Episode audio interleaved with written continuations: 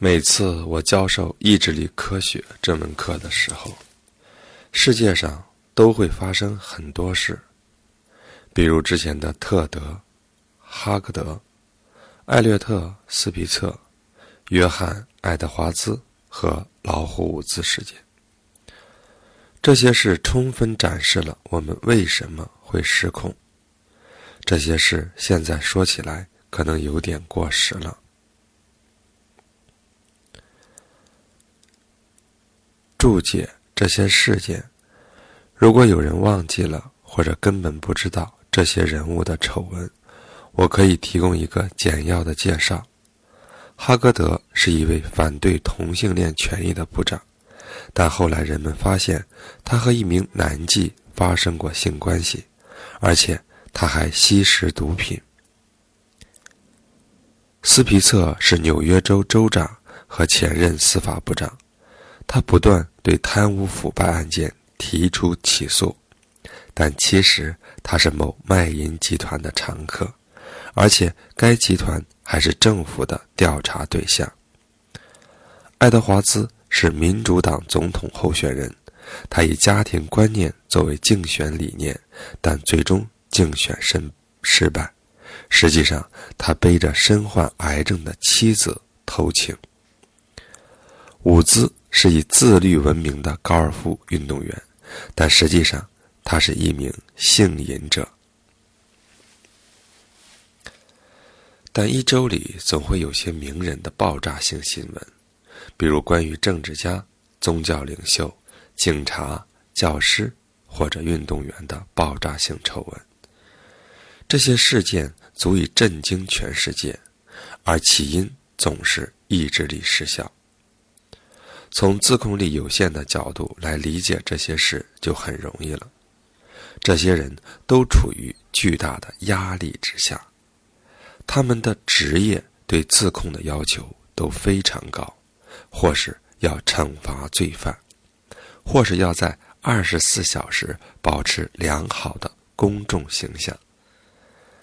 他们的自控力肌肉肯定很疲惫了，他们的意志力。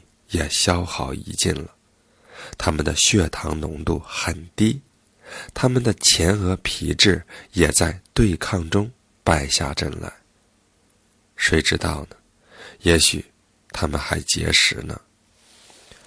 这样回答可能太过简单，但我确信，肯定有辩护律师在陪审团面前这样为他们辩护。不是每一次失控的自控力失效，都是因为真的失去了控制。有时他们是有意识的选择了在诱惑面前屈服。想全面了解我们为什么会耗尽意志力，我们需要其他的解释。这个解释应该更偏向心理学解释，而不是生理学解释。或许你不会卷入全国热议的性丑闻事件，但我们都会有意志力方面的小问题。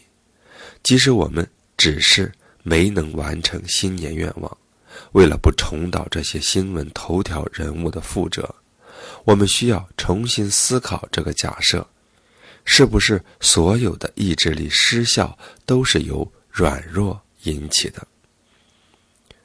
有时候，我们反而会成为成功自控的受害者。我们要思考一下，这整个过程如何削弱了我们的动力？乐观精神如何允许我们放纵自己？为什么觉得自己品德高尚，反而是通往罪恶的快速通道？每一次，我们都会发现，放弃抵抗。是一种选择，而且并非不可避免。了解我们是如何给自己许可的，能让我们学会如何不离正轨。从圣人到罪人，请判断以下的命题：你是强烈反对、有些反对、有些赞同，还是强烈赞同？命题一：大多数女人真的不聪明。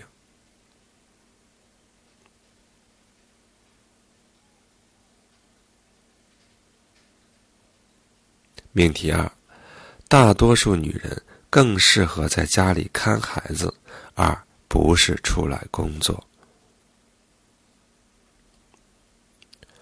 如果你拿这些问题去问普林斯顿大学的本科生，而女生没叫你把问卷收起来，别再问这种愚蠢的问题了，那你就算幸运了。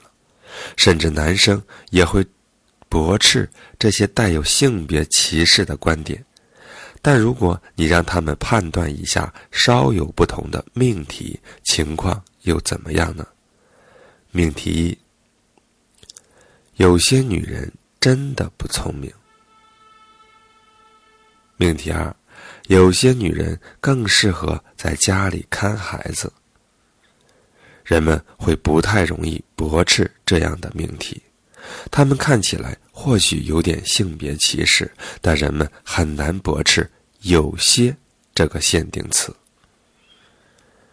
这项调查是普林斯顿大学心理学家贝努瓦·莫林和戴尔·米勒研究的一个部分。他们研究的是刻板印象和决策过程。就像你预测的那样，判断前两个命题的学生立刻提出抗议。但判断第二组命题的学生态度则更中立一些。判断完这些命题之后，学生要在一个模拟招聘场景中做出选择。他们的任务是判断几位候选人是否适合某高层职位。这份工作所处的行业一直是男性主导的，比如建筑业和金融业。候选人中有男也有女，对这些刚刚驳斥过性别歧视观点的学生来说，这看起来是项非常明确的任务。他们当然不会歧视一个符合条件的女人，但普林斯顿的研究人员发现，情况正好相反。和那些勉强同意第二组命题、认为性别歧视不那么严重的学生比起来，那些强烈反对性别歧视的学生更倾向于选择男性来担任这个职务。当研究人员询问学生的种族主义观点，并提供机会让他们表现对少数种族的歧视时，也出现了。这种前后不一的情况，这个研究让许多人吃惊。心理学家一直认为，当你表达一种态度时，你更可能按这种准则行事。毕竟，谁愿意做伪君子？但普林斯顿的心理学家揭示了一个案例例外，这和我们。对表里如一的渴望背道而驰。当说到孰是孰非时，我们都能毫不费力地做出符合道德标准的选择。我们只想让自己感觉良好，而这就是为自己的胡作非为开了绿灯。明确驳斥性别歧视和种族歧视言论的学生，觉得自己已经获得了道德许可证，他们已经向自己证明了他们没有性别歧视或种族歧视。这就让他们在心理学家所谓的道德许可面前不堪一击。当你做善事的时候，你会感觉良好。这就意味着你更可能相信自己的冲动，而冲动常常会允许你做坏事。在这个例子里，学生们因为驳斥了性别歧视和种族歧视的言论而感觉良好，因此放松了警惕，更容易做出有歧视色彩的决定。他们更可能根据直觉的偏好做出判断，而不去考虑这个决定和他们追求公平的目标是否是一致的。这并不是说他们想歧视，他们只是被自己之前良好的行为所蒙蔽，没看到这些决定会带来的伤害而已。道德许可。不仅会批准我们做坏事，也会让我们错失做善事的机会。比如，和那些记不起曾做过善事的人比起来，有些行善经历的人在慈善活动中捐的钱要少百分之六十。如果工厂经理想起自己近期做过的善事，就更不会花钱去减少工厂造成的污染。道德许可效应，也许能解释为什么那些有明显道德标准的人能说服自己，认为出现严重的道德问题是合情合理的。那些人包括部长。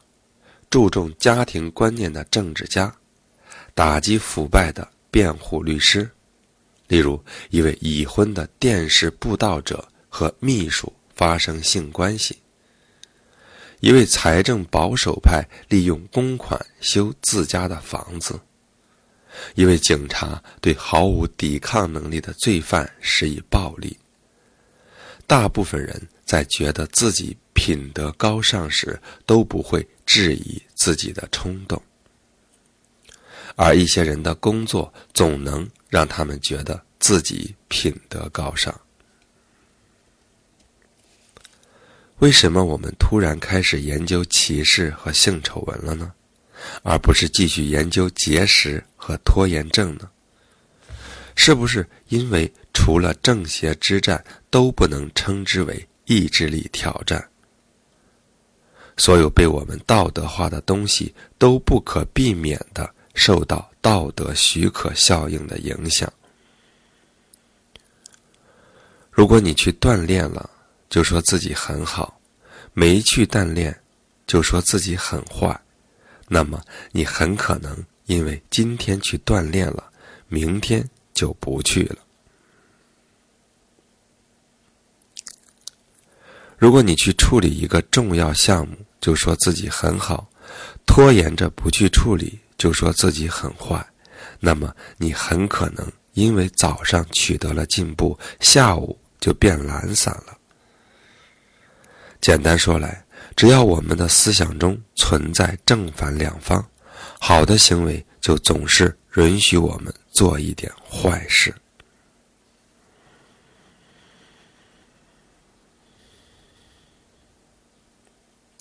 重要的是，这不是血糖含量低或缺乏意志力造成的。心理学家调查这些纵容自己的人时，他们都认为自己做决定时能够自控，没有失控。他们也没有罪恶感，相反，他们认为自己得到了奖励，并以此为傲。他们这样为自己辩解：“我已经这么好了，应该得到一点奖励。”这种对补偿的渴望常常使我们堕落，因为我们很容易认为纵容自己就是对美德最好的奖励。我们忘记了自己真正的目标，向诱惑屈服了。许可的诡异逻辑，严格来说，许可的逻辑。并没有逻辑可言。首先，我们基本不会在好行为和坏行为之间建立联系。控制了购买欲的消费者很可能回家多吃点美食。当雇员花更多的时间处理公司业务时，他就会觉得用公司的信用卡支付自己的账单是合情合理的。任何让你对自己的美德。感到满意的事，即便只是想想你做过的善事，都会允许我们冲动行事。在一项研究中，人们需要选择自己想参与哪种类型的志愿者工作：是在收容所里给孩子们上课，还是为改善环境做点贡献？虽然他们不需要真的去做这些事。但只要想想自己会怎么选择，就足以让他们产生买名牌牛仔裤的冲动。另外一项研究发现，仅仅是考虑向慈善机构捐款，而不是真的付现金，就足以让人们产生去商场购物的冲动。更普遍的是，即便有些事情我们本可以做，但实际上没有做，我们仍会觉得自己应该受到表扬。我们本来可以吃掉整个披萨，但最后只吃了三块。我们本来可以买一整橱的新衣服，但最后只买了一件新外套。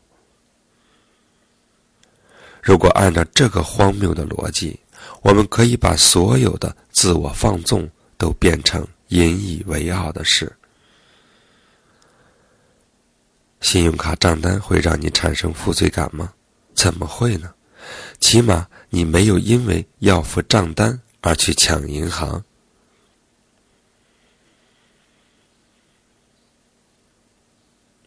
类似的研究证明，我们的大脑里。没有一位称职的会计师，不能准确计算出我们有多善良，或者我们赢得了多少放纵自己的权利。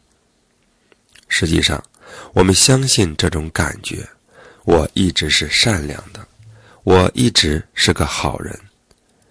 研究道德判断的心理学家知道，我们是如何判断是非的。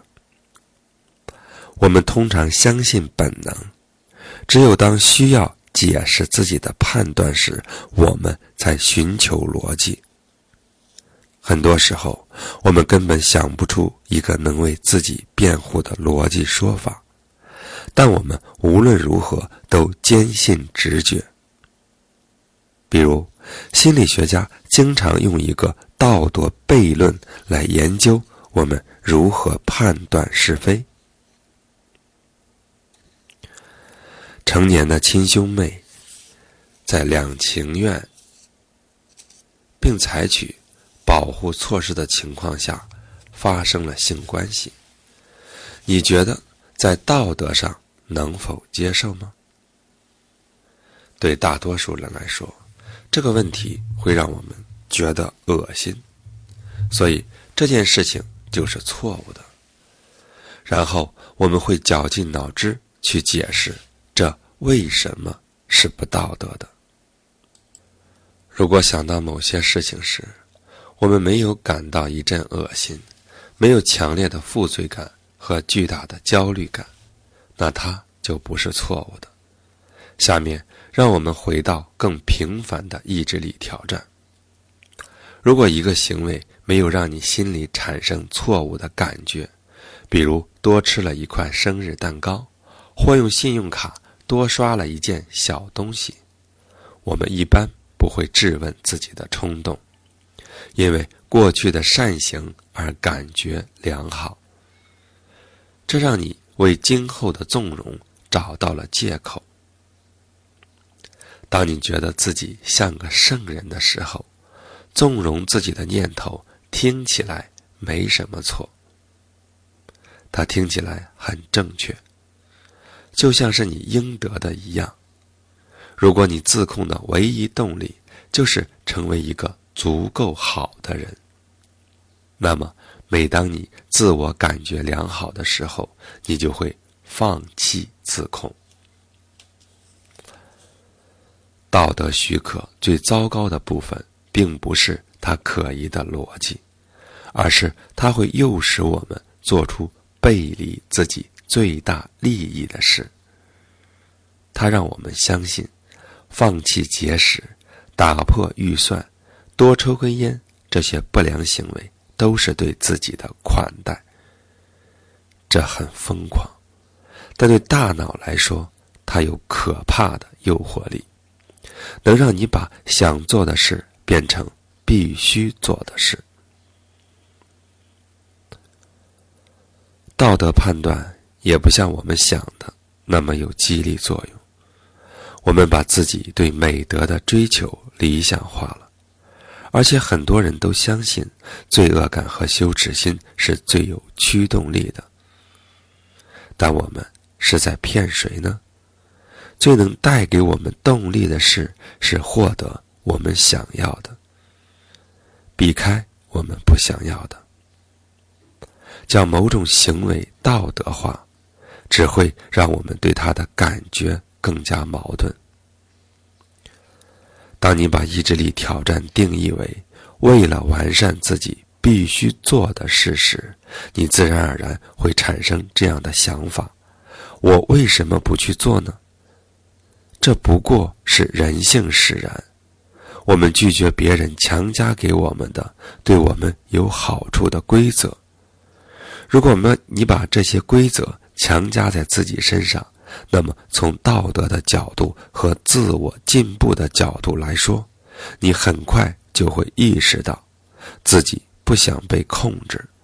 所以，如果你告诉自己锻炼、存钱或戒烟是件正确的事，而不是件能让你达成目标的事，你就不太可能持之以恒了。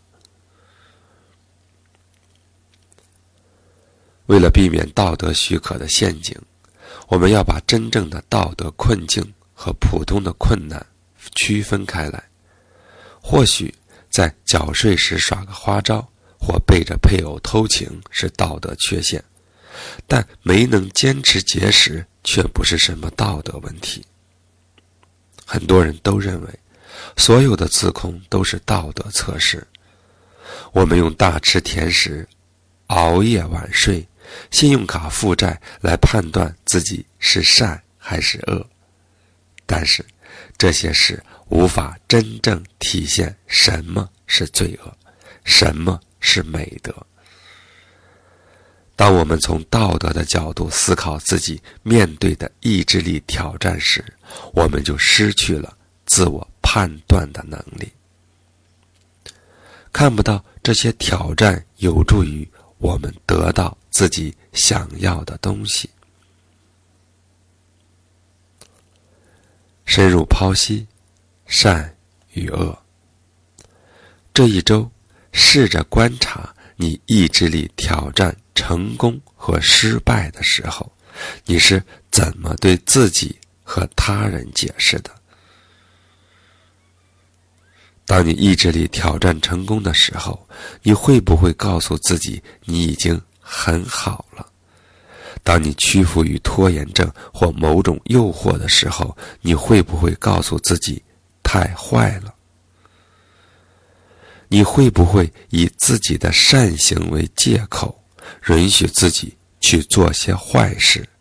这是无害的奖励，还是阻碍了你实现更长远的意志力目标？锻炼导致多吃。准新娘无奈增重。三十五岁的谢丽尔是一名财政顾问，她八个月后就要结婚了。她想在婚礼前减掉十五磅，所以她每周健身三次。问题在于，她知道爬台阶每分钟能消耗多少卡路里。燃烧卡路里的时候，她会不自觉地想到自己有权吃多少食物。虽然他也计划减少卡路里的摄入，但他总觉得在健身的日子里可以稍微多吃一点。如果他多运动了五分钟，他就会在冷冻酸奶上多加些巧克力豆，或晚餐时多喝一杯红酒。锻炼成了他放纵的许可，因此他的体重最终变了三磅，但不是减少。而是增加。当谢里尔觉得锻炼就能多吃的时候，他就在破坏自己减肥的目标了。为了从这种许可的陷阱里走出来，谢里尔需要将锻炼看作完成目标的必要手段，而更健康的饮食是另一个独立的手段。他们是不能互换的善行，即使一个取得了成功，他也不能对另一个放松要求。不要把支持目标实现的行为误认为是目标本身，不是说你做了一件和你目标一致的事情，你就不会再面临危险了。注意观察一下。你是否因为认为某些积极的行为值得称赞，就忘了自己实际的目标是什么？关于进步的问题，即便你没有把意志力挑战当做衡量道德的标准，你也有可能陷入道德许可的陷阱。这是因为。有一件事情被所有的美国人道德化了，不，不是性，而是进步。进步是好的，在完成目标的过程中取得进步是令人高兴的。我们总会恭喜自己，你真是好样的。或许，在恭喜自己之前，我们应该三思。大部分人认为取得进步会刺激我们获得的。更大的成功，但心理学家知道，我们总是把进步当作放松的借口。芝加哥大学商学院研究生院的教授阿伊莱特·费什巴赫和耶鲁大学管理学教授拉维多尔已经证明了，在完成某某个目标过程中取得的进步，会刺激人们。做出妨碍完成目标的行为。在一项研究中，他们告诉成功的节食者，他们已经减少了体多少体重，然后他们向节食者提供庆祝节食成功的礼物：一颗苹果或一块巧克力。百分之八十五的得到鼓励的节食者选择了巧克力。而不是苹果，而那些没有被研究人员提醒已经获得了进步的节食者中，只有百分之五十八的人选择巧克力。另一个研究发现，完成学术目标的情况也一样。如果学生们觉得自己已经为复习考试花了很多时间，自我感觉相当良好。他们就可能花整晚的时间和朋友比赛喝酒。进步可能让我们放弃曾经为之奋斗的东西，这是因为两个自我相互竞争会进一步打破二者的平衡。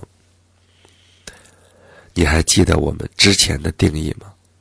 意志力挑战就是两个自我之间的冲突。一个你想的是自己的长远利益，比如减肥；另一个你则想及时行乐，比如吃巧克力。在面临诱惑的时候，你要让更理智的自己说话，战胜放纵自我的念头。